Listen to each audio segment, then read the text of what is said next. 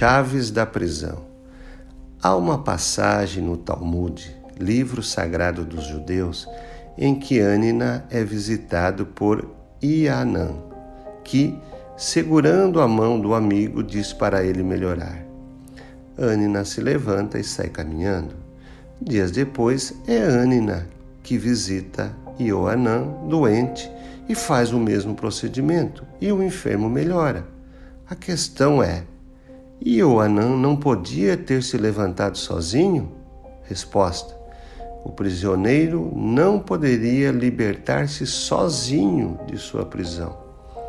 A prisão pode ser a ideia fixa e prolongada por algo, a raiva pela separação que perdura por anos e não passa, a depressão após ser demitido do emprego, enfim, são situações reais de profunda angústia para o indivíduo, mas que não têm um fim.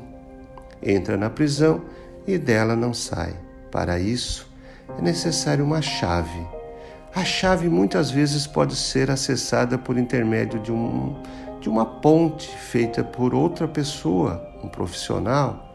O terapeuta é o mediador que ajuda o outro a sair da prisão. Na maioria das vezes, quem verdadeiramente tem esse poder é a própria pessoa presa.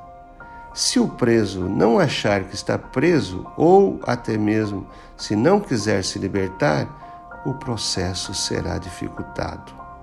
Talvez o mais importante seja estarmos despertos quando entrarmos nas nossas prisões.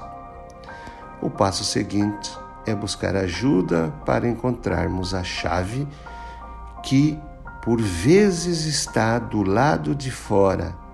Feito isso, é virar o tambor, abrir a porta e voltar para onde nunca saímos. E você? o que pensa sobre as chaves das prisões?